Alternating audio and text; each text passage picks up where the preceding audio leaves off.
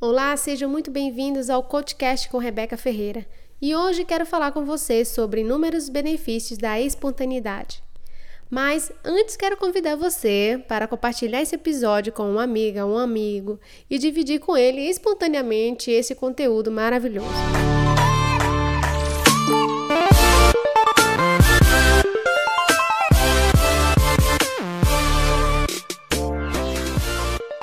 Gostaria de dividir com você o que seria espontaneidade. Muito simples, essa palavra significa a qualidade do que é natural, simples, desembaraçado, puro e original. Com toda a tecnologia que temos em nossas mãos, às vezes é difícil saber se as pessoas à nossa volta estão sendo espontâneas ou se estão sendo um fake. Mas eu quero trazer para você o que é ser espontâneo é algo muito simples fácil e traz lindos resultados. Quando você age com espontaneidade, você age de dentro para fora, ou seja, sua essência é colocada para fora, sua originalidade é evidenciada e você se apresenta para o mundo como você é.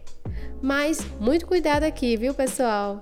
Ser espontâneo requer alguns cuidados.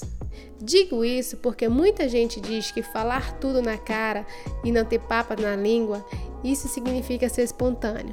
Não, não, não, viu pessoal? Ser espontâneo é ser livre de padrões, livres de sentimentos que aprisionam, livres de crenças e conceitos errados que faz você se tornar alguém que você não é que tira a sua naturalidade para ser alguém que você nunca foi.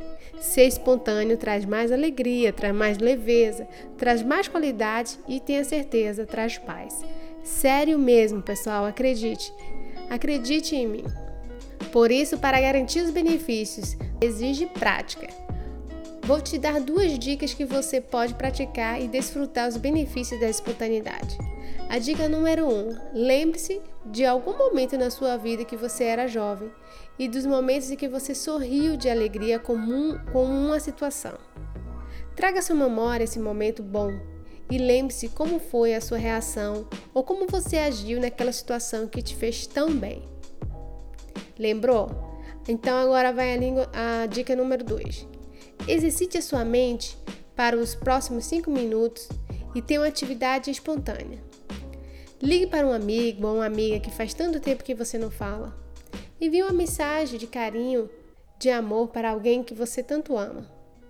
Ou então, abrace agora mesmo a pessoa que está próxima de você nos próximos 5 minutos.